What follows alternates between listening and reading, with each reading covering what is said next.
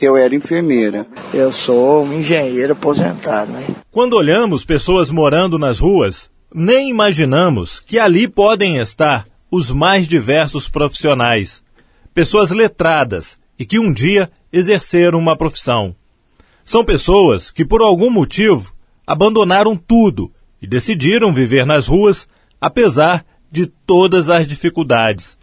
Pessoas como Breno, que conta que é formado em engenharia e que já teve um padrão de vida elevado, mas mesmo assim, ele diz que está feliz.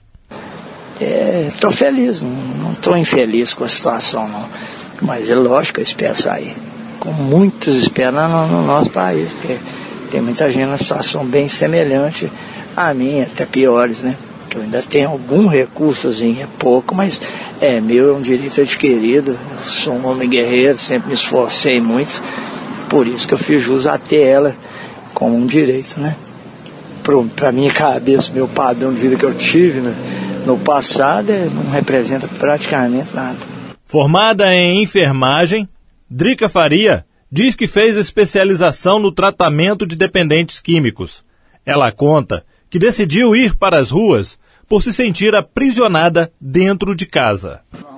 Ah, eu, eu, acredito que a rua hoje é algo assim que eu não sei se é acostumar, entendeu? Ou, ou vira uma zona de conforto, porque muitas vezes eh, muitas pessoas falam, tudo se torna mais fácil, entendeu? Às vezes porque você ser muito aprisionado dentro de casa, que a minha família é, né, me presiona muito, muitas vezes tenta me fechar, não deixando que eu tenha contato com amigos, essas coisas, isso também me traz para a rua.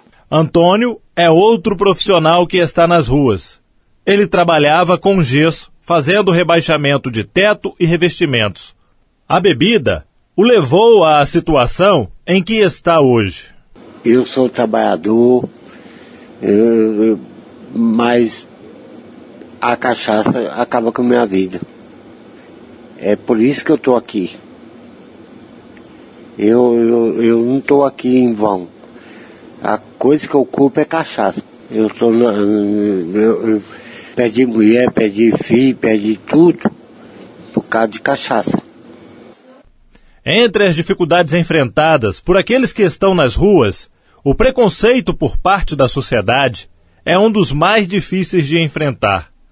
Voluntário da Pastoral de Rua, Justino Alves, afirma que até os membros da pastoral são alvos de discriminação.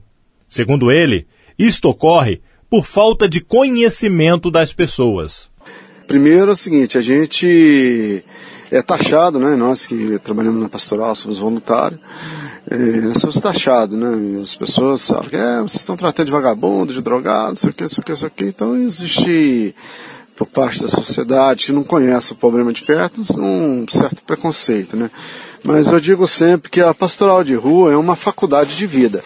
Ah, para que você é, perca esse preconceito, para que as pessoas percam esse preconceito, é necessário participar e ir a campo para ver como funciona. De acordo com Justino, a falta de amor e acolhimento dentro de casa faz com que muitos passem a morar nas ruas. Pessoas que estão do portão para dentro não sabem o que está acontecendo lá fora, não sabem por que a pessoa está na, na rua, não sabem por que a pessoa se envolveu com droga, porque está bebendo, sabe? mas é, aquela história, cada um tem filhos, são, são famílias também que têm filhos que, não que a gente queira, mas pode acontecer até deles mesmos se envolver, e muitos é, que envolvem com drogas são filhos de pessoas de posse, pessoas de bem, que a gente conhece muito. Então, às vezes a pessoa não, é, não acha aquele acolhimento no ar, no, dentro do lar, o amor necessário dentro do lar, vão tudo morar na rua, eles vão achar, procurar isso na rua. A população de rua pode parecer invisível. Alguns até preferem que ela fique escondida. Mas não podemos esquecer que são seres humanos. E se esta população aumenta a cada dia, é sinal que algo não vai bem na nossa sociedade. Jefferson Machado para a Rede Diocesana de Rádio.